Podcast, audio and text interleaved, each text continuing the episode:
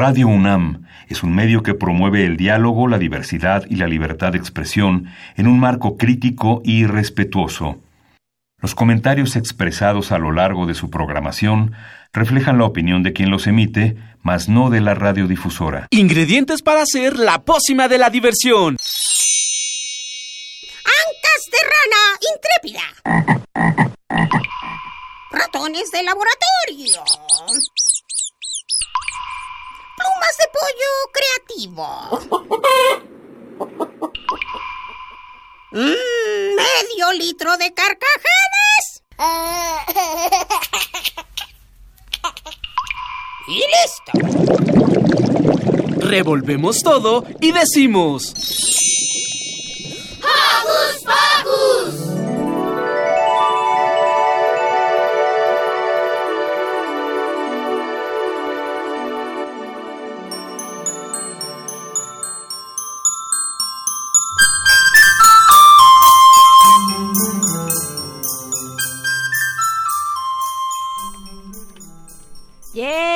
¡Bienvenidos! Muy buenos días, yo soy Liber y estoy aquí con... Muy buenos días, yo soy Liber Nawali, estoy aquí en Hocus Pocus con... Hola, ¿qué tal, Liber? Muy buenos días, yo soy Carmen Sumaya y en nombre de Silvia Cruz Jiménez les damos la bienvenida. Y también está por acá una voz que ya extrañábamos. Hola, hola, ¿cómo están? Yo soy Eduardo Cadena y les envío un apapacho sonoro. Y en esta mañanita de sábado queremos mandarles saluditos especiales aquí en Liber. Yo le quiero salu- yo quiero saludar a mi hermana que quería que me quedara ella en la casa. Pero tenías que venir a conducir Hocus Pocus, ¿verdad? Pues un, un abracito a tu hermanita. Y por supuesto también queremos agradecerle un día después, por supuesto. eh, felicitaciones a todas las mamis. Sí, que, felicidades. este, que ayer fue su día y en especial, por supuesto, a todas las mamis de Hocus Pocus que cada mañana traen a los pequeños aquí con nosotros. Un saludo, por supuesto, a Ale Gómez, que está del otro lado del cristal, a María Emilia Beller, a Carolina Bustos y a Tere, por supuesto, y también a todas las mamis radioescuchas que cada mañana seguramente han, han de despertar a los peques para poder escucharnos. Sí, también a Silvia Cruz, que es nuestra mami consentida. Y un saludo también a Santi, que nos está escuchando. Un saludo a Minisante y por supuesto también a Ivonne Gallardo. Y vamos a agradecer también este día a la producción. Eh, Del otro lado está Emanuel Ávila y en los controles técnicos está Gerardo Zurrosa. En la asistencia tenemos a Sharani Ballesteros y a Flor Canchola. Bueno, pues habiendo dado estos saluditos, vamos a iniciar este Hocus Pocus porque hoy, ¿qué tenemos? ¿Alguna vez han tenido que regar una planta o una flor? Ponerla al sol y esperar a que se nutra. Esto es porque las plantas hacen algo llamado fotosíntesis. Que consiste en alimentarse con los rayos del sol. Pues hoy conoceremos unas plantas que no solo se alimentan con los rayos del sol. También comen insectos. ¡Wow! Para hablarnos de las plantas carnívoras y qué relación tienen con nosotros, nos acompañarán José Antonio Guzmán y Eduardo Vargas de Ecoboras. Yo, por ejemplo, le pongo música a mis plantas para que pasen un buen rato. La siguiente invitada también ama la música. Estará con nosotros la presidenta de la Asociación Mexicana del Método Suzuki, Leslie Mishrahi. Nos platicará un método musical para aprender a tocar un instrumento desde que somos chiquitos. Pero eso no es todo. Nuestro amigo el librero nos ha preparado una historia llena de aventuras y de muchos libros. ¿Están listos para llenar sus oídos de música? ¿Platicar sobre plantas carnívoras? ¿Aprender a tocar un instrumento y convertirse en buscadores de cuentos? Sí, entonces preparen su oído musical e inviten a sus plantas a escuchar porque ya empezó Hocus Pocus.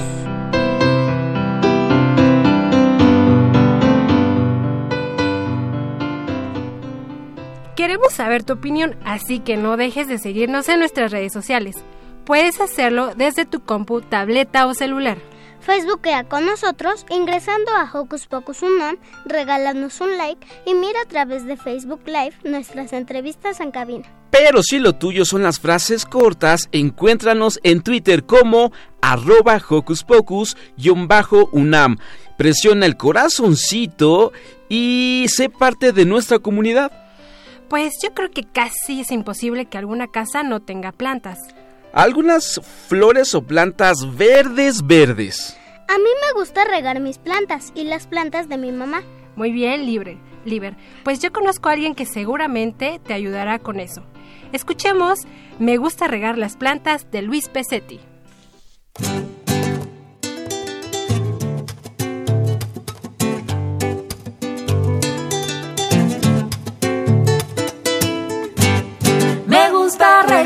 Plantas con nubes de agua fresca. Me gusta regar las plantas con nubes de agua fresca. Y ver llegar, y ver llegar, y ver llegar, y ver llegar colibríes que agradezcan.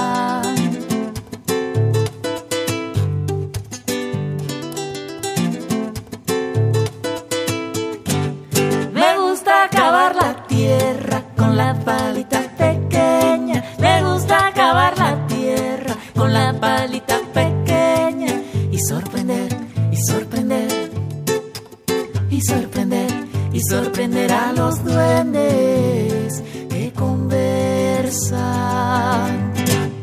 Y caballitos del río y escobas voladoras. Dormir con un buenas noches y despertarme con un hola.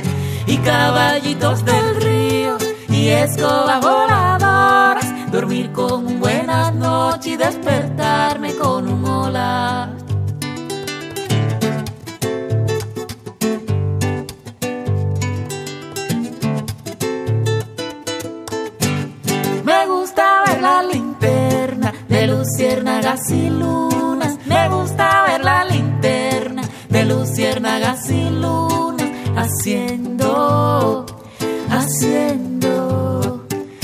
La claridad que es una.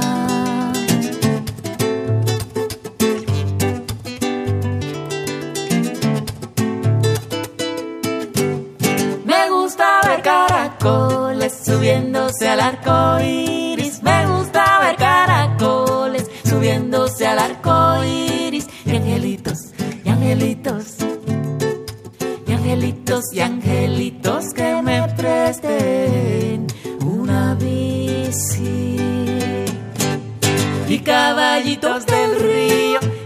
Voladoras. Dormir con un buenas noches. Nosotros también podemos participar, pero... Ya vamos, chicos.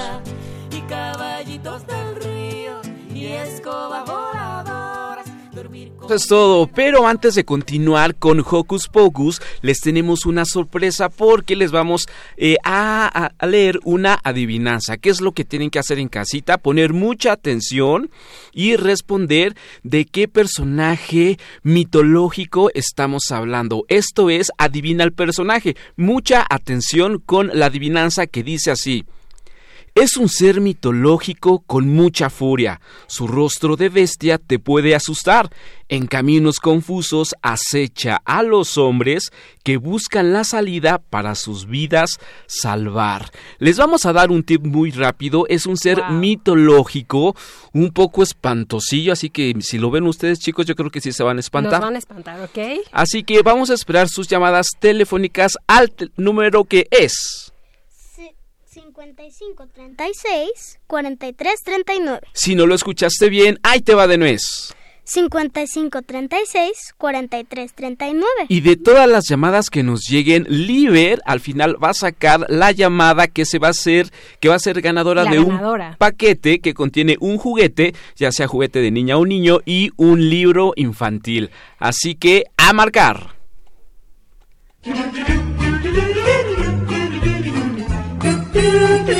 ¿Listo micrófono? ¿Listo invitado? ¿Listas las preguntas? Tres, dos, al aire. Ahora va la entrevista.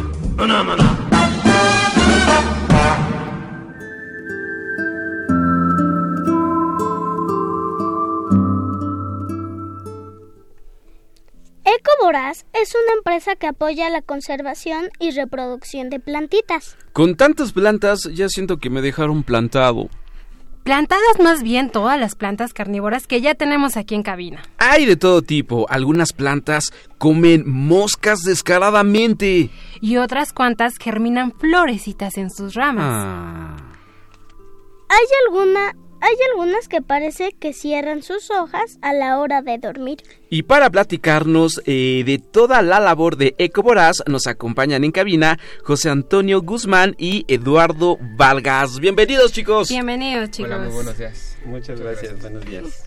¿En qué consiste Ecoboras? Ecoboraz es una empresa que se dedica a reproducir plantas a través de una técnica de laboratorio que se llama micropropagación lo que hacemos es reproducir las plantas en un gel donde tiene todos los nutrientes que las plantas necesitan. Una vez que ya crecen y se multiplican, las pasamos a la tierra para que ustedes puedan observarlas. Muy bien. ¿Qué son las plantas carnívoras? Las plantas carnívoras son, eh, como tú lo dices, eh, plantas las cuales tienen la facultad de poderse alimentar de algunos insectos, ya que éstas crecen en lugares donde no hay muchos nutrientes y por esa razón tuvieron que modificar sus hojas para poder obtener esos nutrientes que ellas les hacían falta. ¿Y cómo lo, cómo lo hicieron? Pues a través de la captura de los insectos. Ah, ¿o qué, qué entonces se fueron modificando con el tiempo o cómo? Así es, las plantas durante mucho tiempo, como no tenían estos eh, nutrientes, entonces tuvieron que modificar sus hojas para poder eh, obtener esos nutrientes que eh, a ellas les hacían falta a través de la captura de los insectos. Cada planta va a tener una forma diferente o cada trampa va a ser una mm, diferente dependiendo del tipo de insecto que va a poder capturar. Ah, ok, dijiste una palabra clave, trampas. entonces, se puede decir que son como trampitas para aquellos eh, insectos que de repente van pasando muy cómodamente cantando una canción y de repente ¡plash! La planta que se cierra. Exactamente. Tenemos diferentes tipos de trampa. Tenemos las de tipo de cepo o de trampa, donde el insecto se ve muy cómodo, pasa, eh, ve la coloración roja, se siente como en el sol y de repente activa unos tricomas que están adentro y eso hace que se cierre la trampa. Al momento de que se cierra la trampa, la planta secreta ciertas enzimas para deshacer al insecto y así mm. poderse nutrir de él. Tenemos otras que son en las formas de tubo o de cono, donde el insecto sube, toma un néctar en la parte de la tapita y resbala al momento de que resbala también tiene unos jugos plánticos que hace que se deshagan los insectos para poderse nutrir de ellos. O, por ejemplo, tenemos las más grandes, que por eso se conocen como plantas carnívoras, porque dentro de una nepentes, hace muchísimos años, em, John Ellis descubrió dentro de él una rata. Entonces él se espantó tremendamente y dijo, muerta. Sí, muerta. y entonces él se espanta tremendamente y dice, no, yo creo que algún día me van a comer estas plantas. Ah. Entonces las deja ahí y dice, no, estas son plantas carnívoras, yo no quiero saber nada de ellas. Pero después Darwin hizo diferentes eh, estudios con esta drosera, que es la de pelos pegajosos. Entonces, si nosotros podemos eh, ver, bueno, eh, eh, podemos, cuando la conozcamos, tiene unas pequeñas gotitas con pegamento. Eso hace que el insecto se quede pegadito, no se pueda despegar y la planta lo enrolle. Al momento de enrollarlo, secreta igual enzimas para poder deshacer al insecto y solamente va a tomar ciertos nutrientes por medio de capilaridad y así la planta va a crecer un poquito más rápido y tomando esos nutrientes que a ella le hacen falta. Wow, qué interesante. Oye, pero no comen personas, ¿verdad? O sea, como las caricaturas vemos que, no se comen las personas, ¿verdad? Pues la verdad es que no contamos con un seguro para que coman manos ni de eso, entonces Ay, Dios. Mucho cuidado. No, pero la verdad es que no, no comen no comen personas, no comen suegras, no comen niños traviesos, ni mamás traviesas, ni dedos, nada, de eso no. Solamente comen insectitos, moscas, mosquitas de la fruta, eh, pues algunos insectos. Hay que recordar que tienen que ser insectos vivos. Ah, Porque... No, no todos los insectos, entonces. Sí, eh, porque muchas veces capturan los insectos las personas y se los, se los avientan. Como para darles de comer y eso es incorrecto. Exacto, porque la plantita por ejemplo, la de cepo de trampa, tiene eh, los tricomas se activan con el movimiento. Entonces, si ella le dan un insecto muerto, se cierra, pero al momento de no tener movimiento, pues va a volver a abrir porque dice, ah, bueno, pues falsa alarma. Entonces, realmente a ellas les gustan los insectos, el movimiento de los insectos, el que este eh, movimiento para que ellas puedan cerrar o puedan contraerse en el caso de las que tienen movimiento, porque también son las que no tienen movimiento y solamente eh, esperan a que las presas caigan. Ah, yo quiero invitar a, los, a nuestros amigos que nos están escuchando a que ingresen a Facebook porque nuestra amiga Flor nos está echando la mano hace, hacer, haciendo un Facebook Live y vean las plantas que en este momento nuestros amigos de Coboraz eh, nos están compartiendo aquí en la cabina de Hocus Pocus. Sí, así es, por favor. Si tú tienes una planta carnívora, tú se la tienes que dar la comida. Por ejemplo, un, una abeja. Ella, ellos mismos la tienen que atrapar o tú se la tienes que dar si tú tienes una. Esa es una excelente pregunta. Todos piensan que necesitamos darle de comer a las plantas, pero como habíamos recordado, las plantas son fotosintéticas, entonces hacen fotosíntesis. Al momento de que la planta puede adquirir o puede nutrirse de otra forma es a través de la captura de los insectos. No es necesario que nosotros les demos insectos, ella solita va a atraparlos, ella no, eh, si los atrapa va a crecer un poquito más rápido y se va a desarrollar bien y si no, de todos modos la planta va a hacer fotosíntesis. Entonces es muy importante recordar eso, que nuestras plantas van a seguir vivas solamente con la luz y el agua. Eso es, eso es indispensable para ellas. Una pregunta, ¿Estas plantas son de, sombra, de luz? ¿Dónde las ponemos? son de resolana. Hay que colocarlas en un lugar donde no le dé la luz del sol directamente. ¿Qué es la resolana para los niños que digan, ¿qué es eso?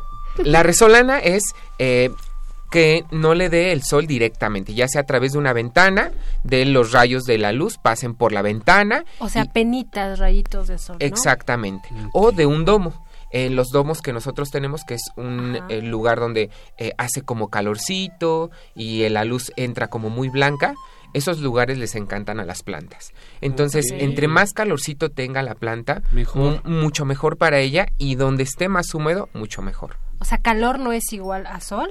Exactamente. Como por ejemplo, la puedes poner en un lugar que tenga sol, pero siempre cuando tapes la cortina, pero con una cortina que sea como transparente. Exactamente. En ese lugar es el correcto donde debe de estar. ¿Qué les inspiró a ayudar a las plantas? ¿Qué nos inspiró a ayudar a las plantas? Eh, más bien nos, cuidar estas nos inspiró el amor por las plantas. Nosotros amamos las plantas, nos encantan las plantas carnívoras, somos unos enamorados de las plantas carnívoras. Y eso nos inspiró a aplicar la tecnología a la producción de plantas carnívoras. Recordemos que las plantas carnívoras tardan muchísimos años en crecer. Entonces lo que queríamos nosotros, eh, cada, por ejemplo, tenemos una planta adulta de, de, Venus atrapamoscas, que es la más común, aproximadamente para llegar a este a esta etapa de su vida tarda aproximadamente cuatro años. Entonces, cuatro años hombre, digámoslo así, ¿no? Con las técnicas de laboratorio podemos reducir la cantidad de tiempo en que podemos este, reproducirlas.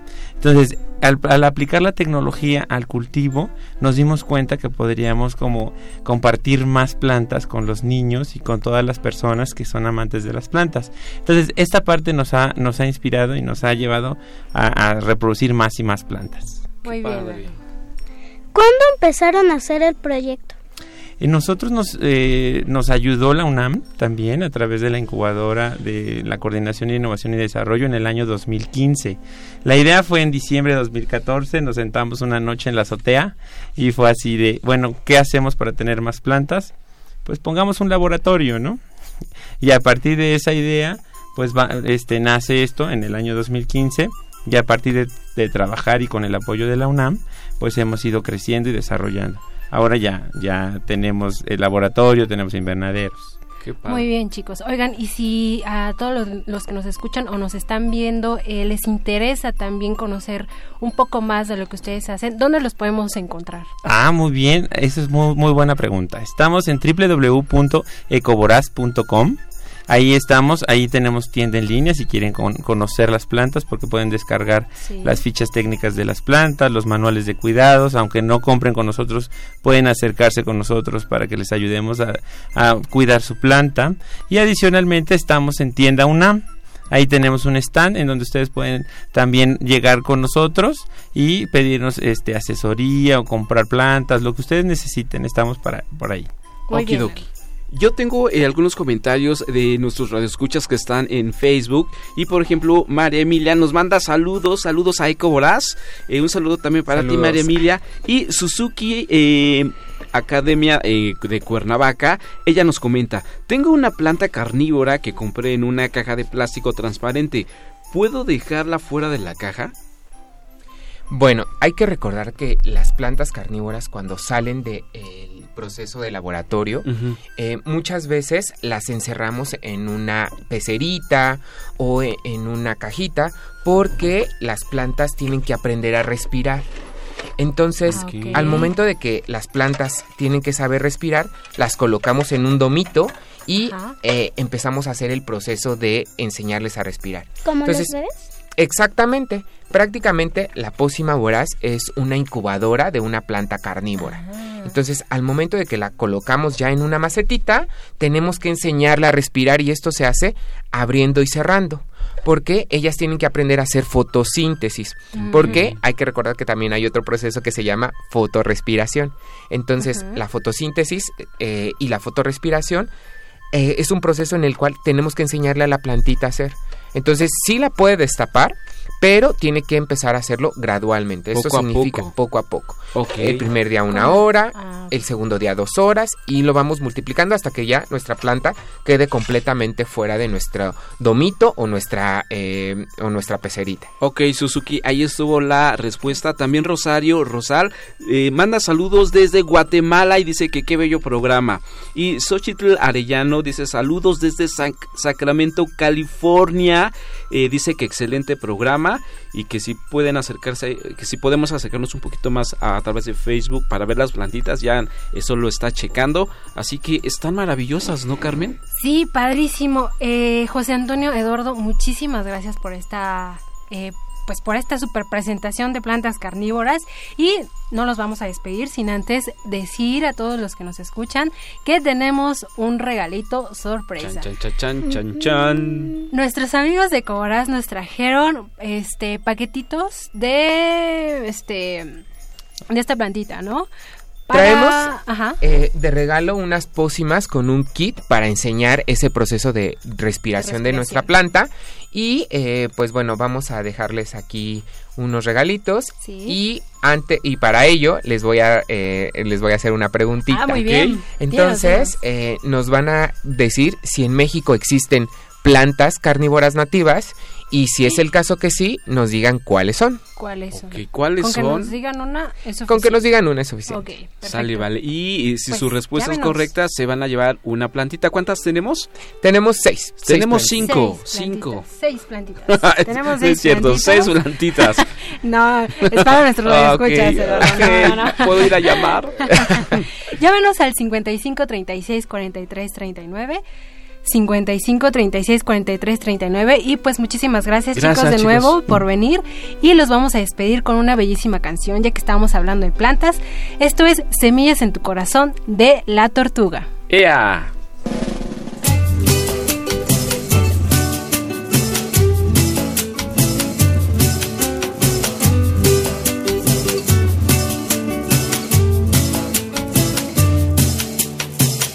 Sembró una semilla que enterró en la tierra con una pala amarilla. La regó con agua y alegría y esperó paciente a que llegara el día. La regó con agua y alegría y esperó paciente a que llegara el día. Planeta verde, planeta azul, siembro mis semillas en tu corazón. Planeta verde, planeta azul nos das flores y frutos por montón.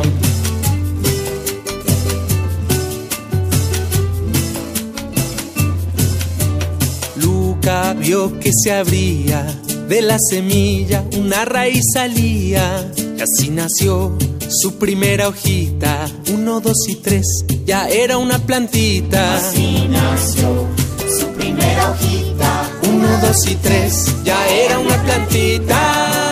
Planeta verde, planeta azul. Siembro mis semillas en tu corazón. Planeta verde, planeta azul. Nos das flores y frutos por montón.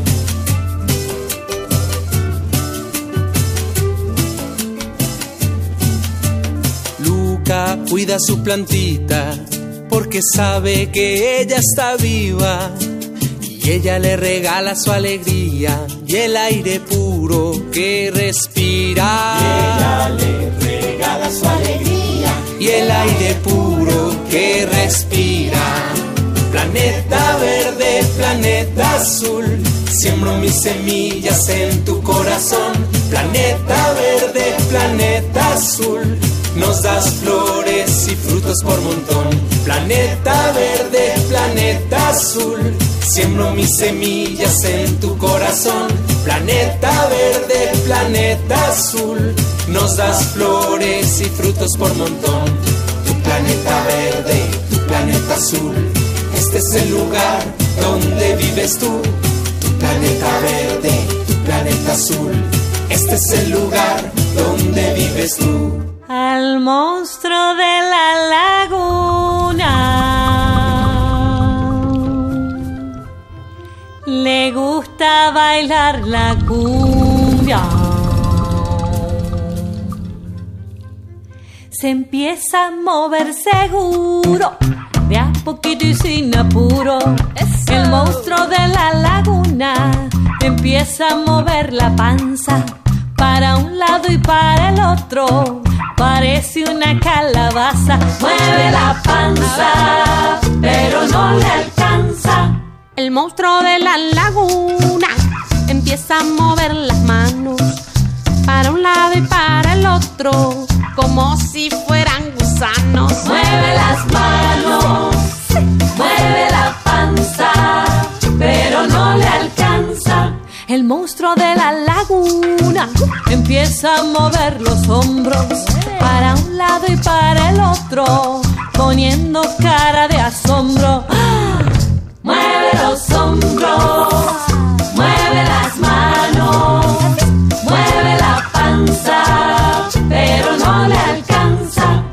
Monstruo de la laguna empieza con la cadera para un lado y para el otro, pesado se bambolea. Mueve la cadera mueve los hombros, mueve las manos, mueve la panza, pero no le alcanza. El monstruo de la laguna empieza a mover los pies.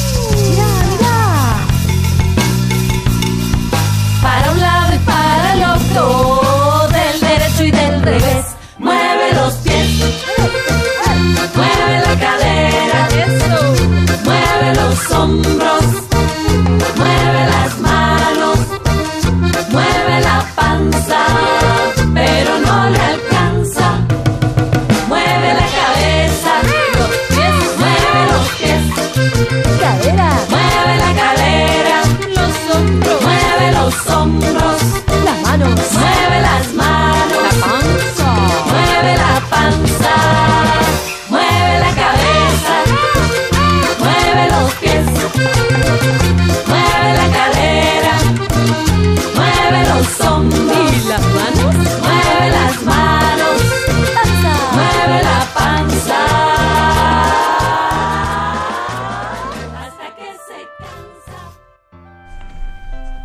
¡Ey, ey, ey, ey! Pues la mayoría de las plantas carnívoras de las caricaturas y del cine parecen monstruos gigantes. Exactamente. De hecho, la canción que acabamos de escuchar, que Carmen estuvo baile y baile y moviendo la cadera, se llamó El monstruo de la laguna. De Canticuénticos. Sí que sí. ¿Y qué les parece si de Balón Ping Pong vamos a anunciar otra vez la eh, eh, adivinanza de adivina el personaje? Porque recuerden que al final tenemos un regalo especial que es un juguete con un libro para niños. Y... Llámenos. Sí, la adivinanza es así.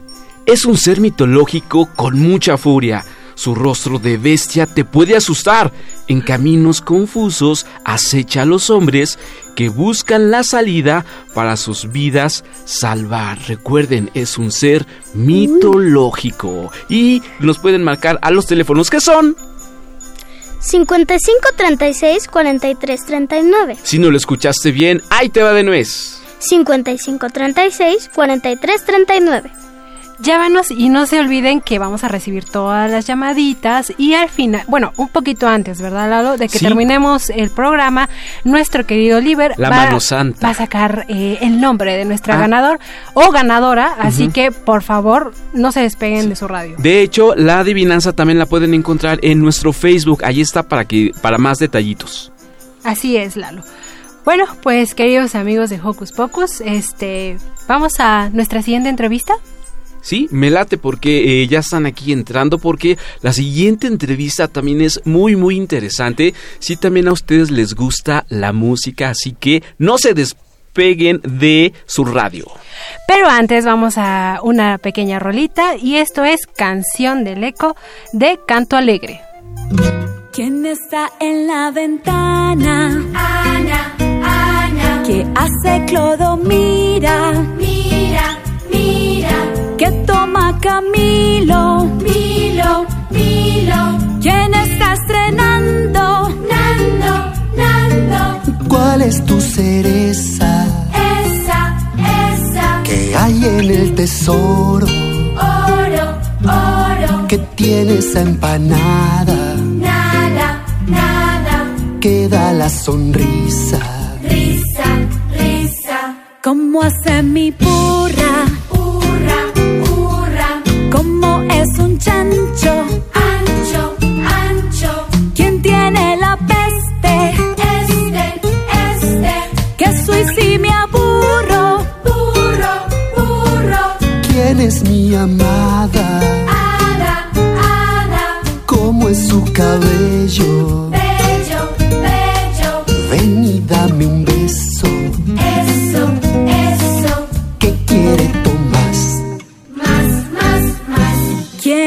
Está en la ventana? ¿Qué hace Clodo? Mira, mira, mira. Mira, mira, mira. Mira, mira, mira. ¿Qué toma Camila?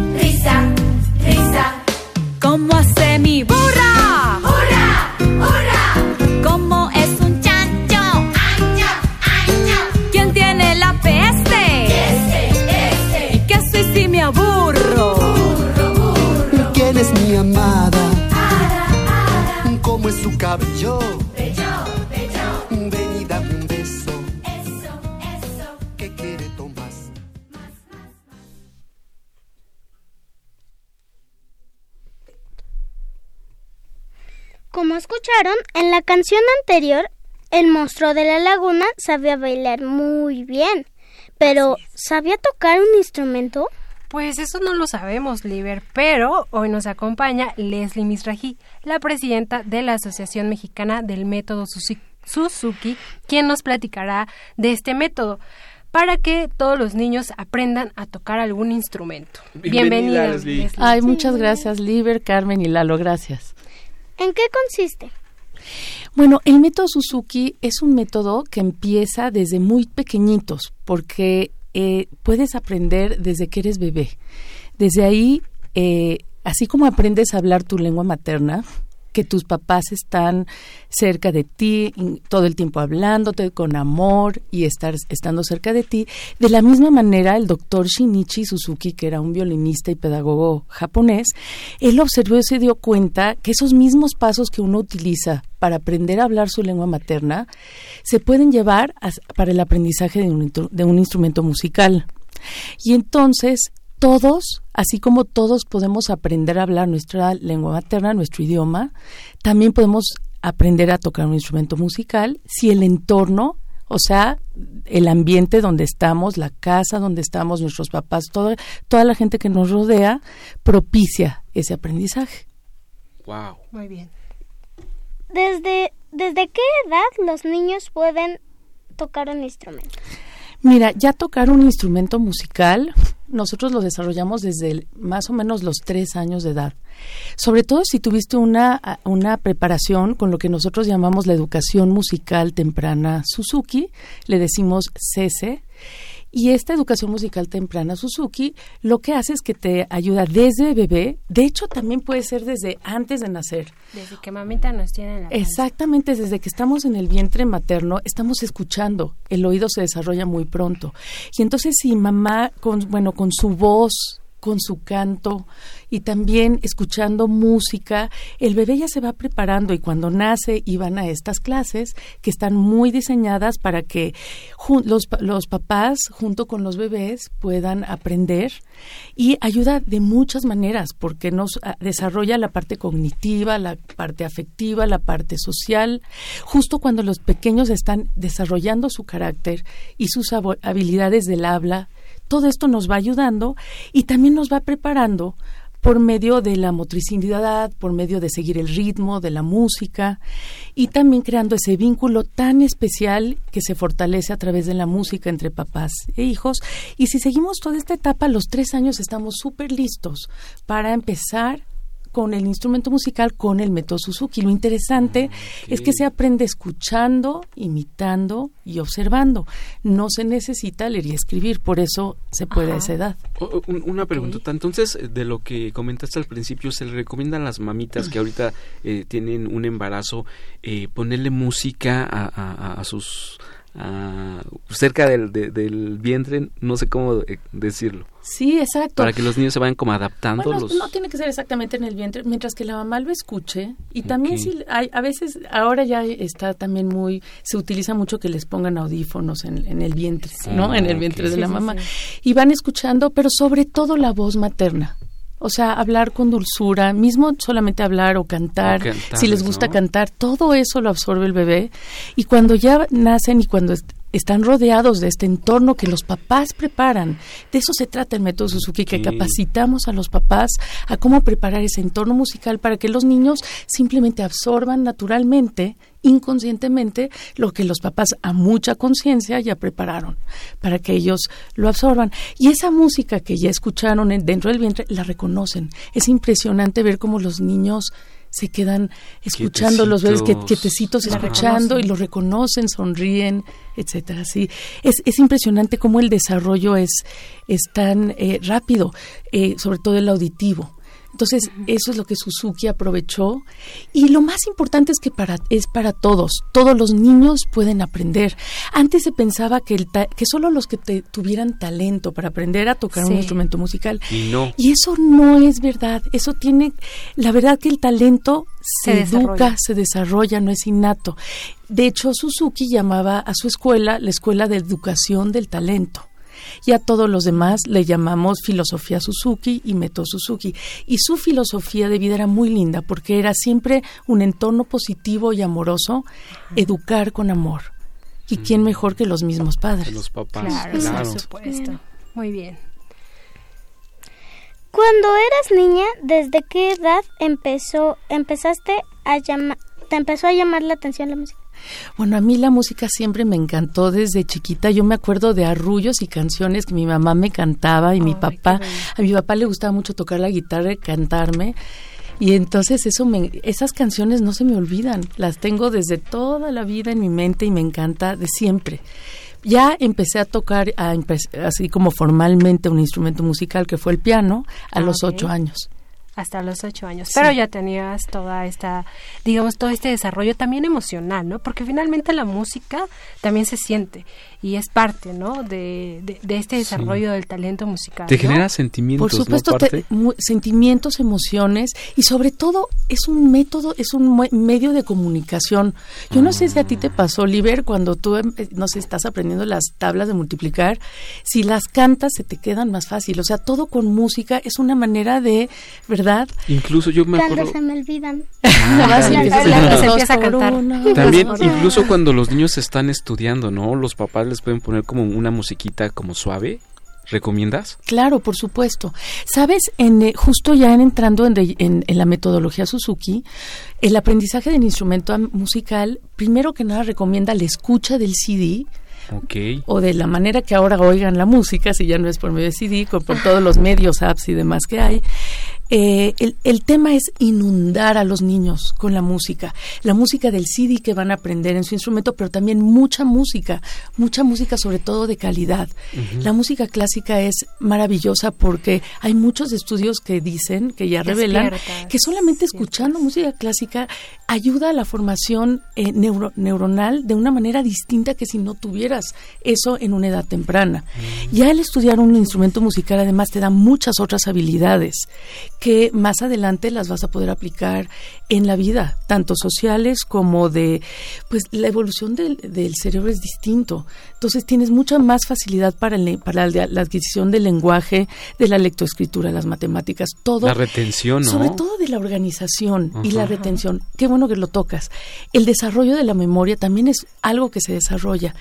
Y el escuchar solamente de fondo, ¿eh? No, ni siquiera tienes que estarte así enfrente del aparato escuchando, sino de todo el- te- como de fondo la música mientras que estás haciendo tu tarea, comiendo alguna otra actividad, eh, te ayuda todo esto. O sea, es maravilloso porque yo le digo que es gratis. O sea, no tienes que aplicarte, solamente ponerle play y tu oído hace todo el resto. Y qué mejor escuchar Radio UNAM durante el día, porque pasan, bueno, se transmite una también. música maravillosa. también. Exactamente. O sea, todas est- la- el- el- es maravilloso tenerla puesta la, todo el tiempo.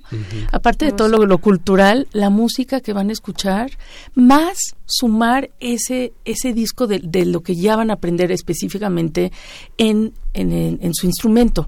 Porque es mucho más fácil, es como, es como cuando los niños, es justo como el lenguaje cuánto, o sea, tú cuando empiezas a hablar, o sea, cuando un bebito primero nace y está absorbiendo, escuchando, escuchando, escuchando, y cuando empieza a hablar, empieza a decir mamá o sus primeras palabras, bueno, es una emoción, emoción. y es padrísimo, y entonces la abuela y el abuelo, y invitamos a todos y, y celebramos, y el bebé eso le gusta. Y dice, ay, bueno, yo voy a seguir hablando para, porque esto está muy padre, este festejo.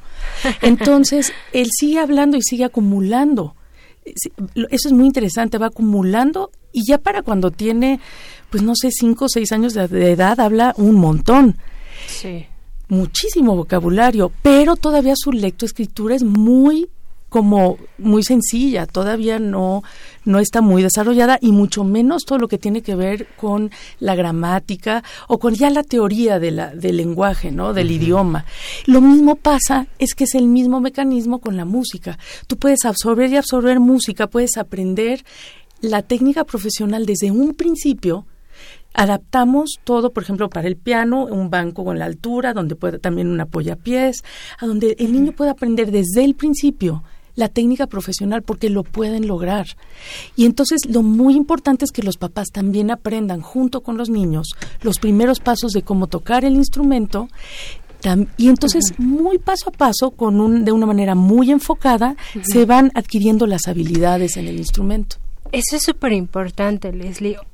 Para todos los papis, sobre todo que nos están escuchando, puede que a lo mejor eh, ni papá ni mamá toquen ningún instrumento. Es, ¿Tú dirías que es indispensable o muy importante que los papás tengan este tipo de conocimiento para apoyar a los niños, para dar estos inicios musicales? Yo creo que eso es lo menos importante. Yo creo que lo más importante es que quieran aprenderlo, que quieran darle esta educación musical a sus hijos y que tengan el compromiso. Lo, lo que sí tenemos que tener en cuenta es que el aprendizaje de un instrumento musical es una disciplina. Para lograr la disciplina tenemos que empezar con un hábito. Y el hábito significa tener constancia. Si cualquier papi o mami quieren ser constantes en esto, saber que es un aprendizaje, aprendizaje y un desarrollo a largo plazo, pero que te va dando tanta riqueza durante el camino en tu desarrollo que vale la pena. No es tanto el logro de ya tocar, o, sino el lo que vas desarrollando. Entonces, si los papás realmente se comprometen a ser constantes y a crear el hábito, que cuando son pequeños es muy fácil. Primero que nada, los papis creen en el potencial que el bebé tiene de poder hacer lo que ellos quieran en la vida.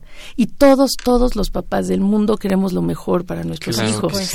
Y entonces, con ese amor y con esa dedicación y constancia, con una buena guía, se pueden lograr cosas maravillosas. Sí, yo creo que resumimos esta entrevista eh, con algo. La música es maravillosa. Lenguaje universal. Exactamente. Es el lenguaje universal. ¿Dónde podemos eh, buscar más información? Eh, ¿Redes sociales? Por supuesto, sí. Tenemos la página eh, www.suzukimexico.org y en redes son, es suzukimexico.org también. Eh, la, la página de Facebook y tenemos en Instagram también. Siempre es Asociación Mexicana del Método, Suzuki. para que Así busquen. la podemos Suzuki, encontrar. S-U-Z-U, K de kilo e I Es- latina. tiene, exactamente. Para Perfecto. que no se pierdan. Ok, Leslie, muchísimas, Muchísimas gracias, por estar con nosotros. Muchas gracias a ustedes. Y vamos a despedirte, por supuesto, con una rolita. ¿Qué vamos a escuchar, Liber? Mi castillo de Blanca Arena de 31 minutos.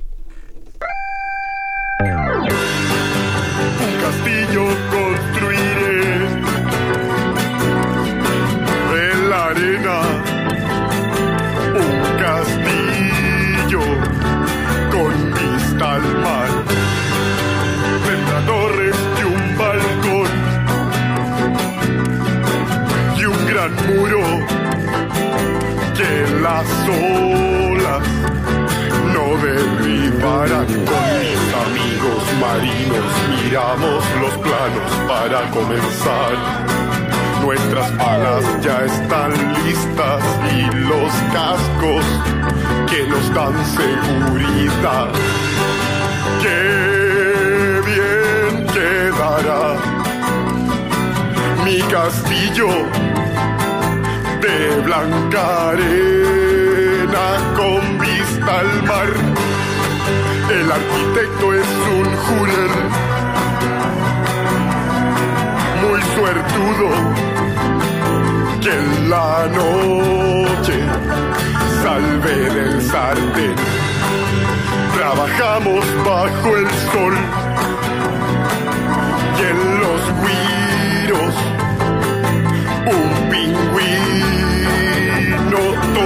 su trombón.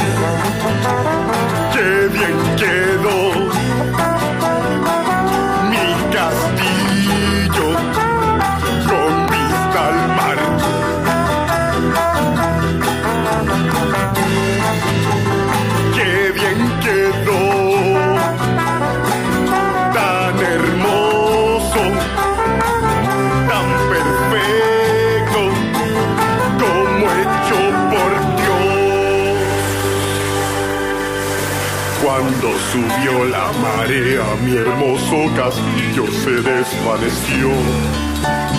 Todos sus muros y torres, de golpe, el mar se los llevó. ¡Qué calamidad! qué tragedia volver a empezar.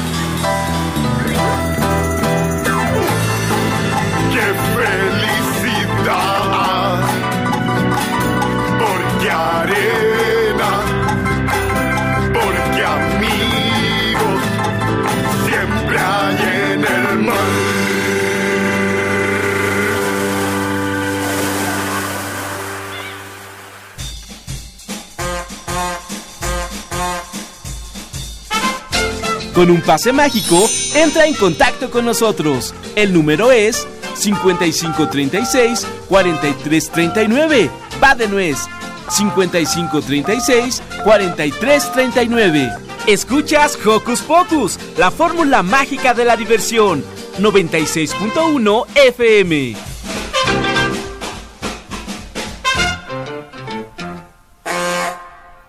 Ey, ¿y qué creen? Les tenemos regalitos, ¿verdad? Muchos, Carmen? muchos regalos. De- andamos muy regaladores el día de hoy, ¿eh, Sí. Lalo?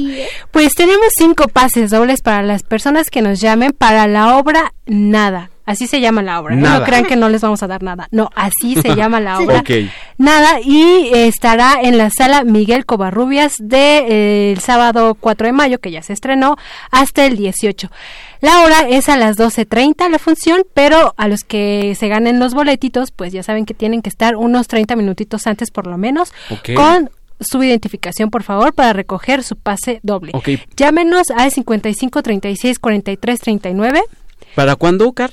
Para el día de hoy. Hoy. Así que de vola, de vola Terminando eh, de escuchar Hocus Pocus, se van al teatro. Corriendo. Ok, esperamos sus llamaditas. Fíjate que también tenemos saluditos. eh, saludos a Judith García de Julieta Sánchez, eh, también de parte de David Juárez. Gracias por llamar. También saludos a todo el equipo de Hocus Pocus de Alejandro eh, Demián. Y también, por último, saludos a la familia Ordóñez Ventura, que, ¿qué creen? Van a desayunar barbacoa. Ojalá nos puedan tener, aunque sea un taquito chiquitito con un poco de salsa. Y también saludos en especial a Julia, a Minerva y a Sofía. Papachos sonoros. Pues ya después de tanta música y regalo, me dan ganas de escuchar un cuento. Va que va, me late. Habrá que buscar alguno. Justamente el librero de hoy se trata de buscar un cuento. Escuchemos. ¿Quién está ahí? Pasen, pasen. Hola, ¿cómo están, niños? Yo soy su amigo el librero. Sí, soy un gran librero.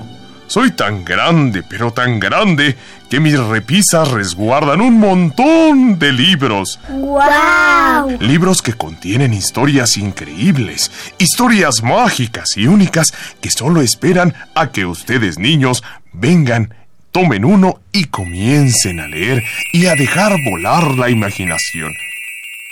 ¿Quieren intentarlo? Vengan, acérquense.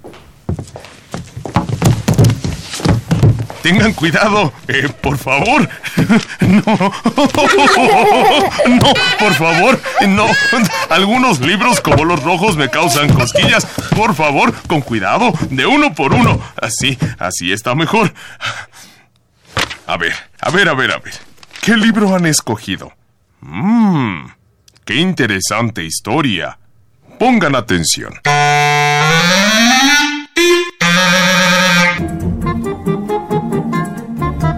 Los buscadores de libros.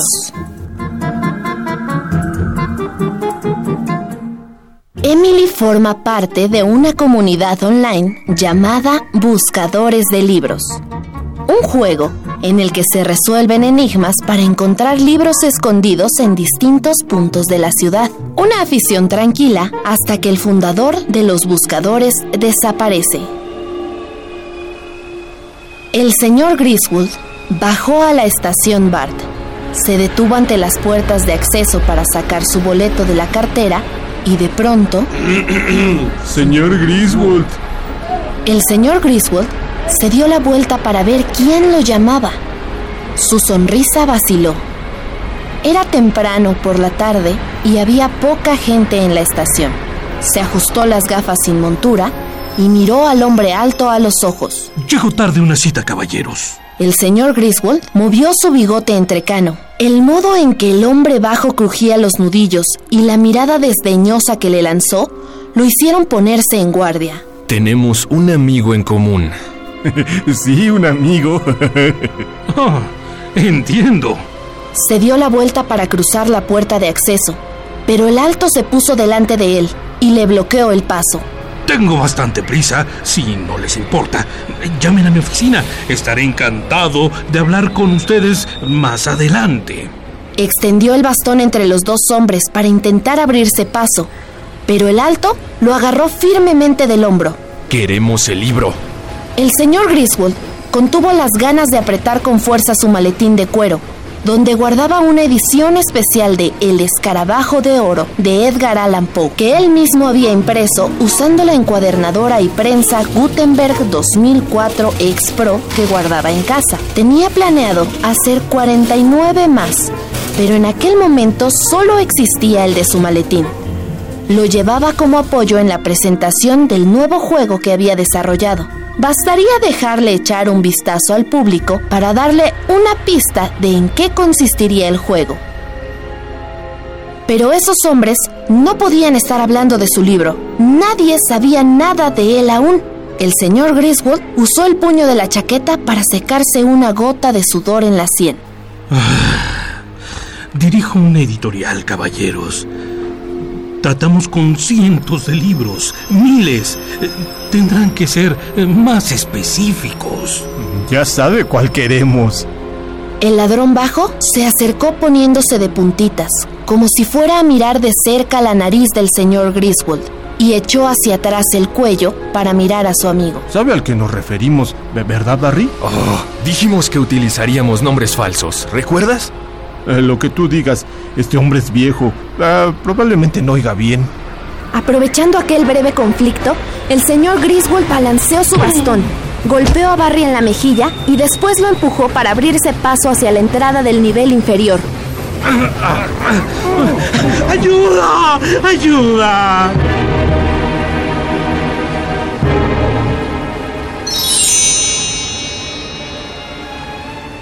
Si quieres continuar la aventura de Los Buscadores de Libros de Jennifer Chambliss Bertman, editorial Planeta de Libros, sé el primero en enviar un correo a hocuspocusunam.gmail.com. Pon en el asunto el título del libro y cuéntanos por qué te gusta leer.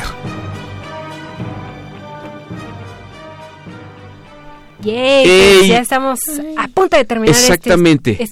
Día de Hocus Pocus. Y bueno, la adivinanza del personaje fue, es un ser mitológico con mucha furia, su rostro de bestia te puede asustar, en caminos confusos acecha a los hombres que buscan la salida para sus vidas salvar. Y nos llamaron Lucas eh, Vargas, Alejandro Martínez, Libertad Hernández, Renata Marín, Marco Alonso, eh, Ruiz, Julia eh, Ordóñez, eh, David Juárez y Verónica eh, Reyes que le atinaron porque el personaje es el Minotauro. Minotauro. Y ahora, el regalo cómo va a estar.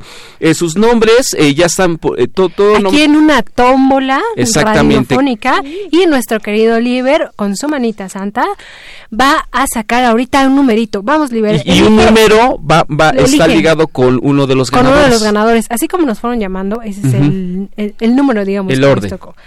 Vamos, Liber. Elige Cha, cha, uno. chan, cha, chan. En ese Muy momento, atentos, Oliver por favor. saca un papelito, lo está destapando y dice...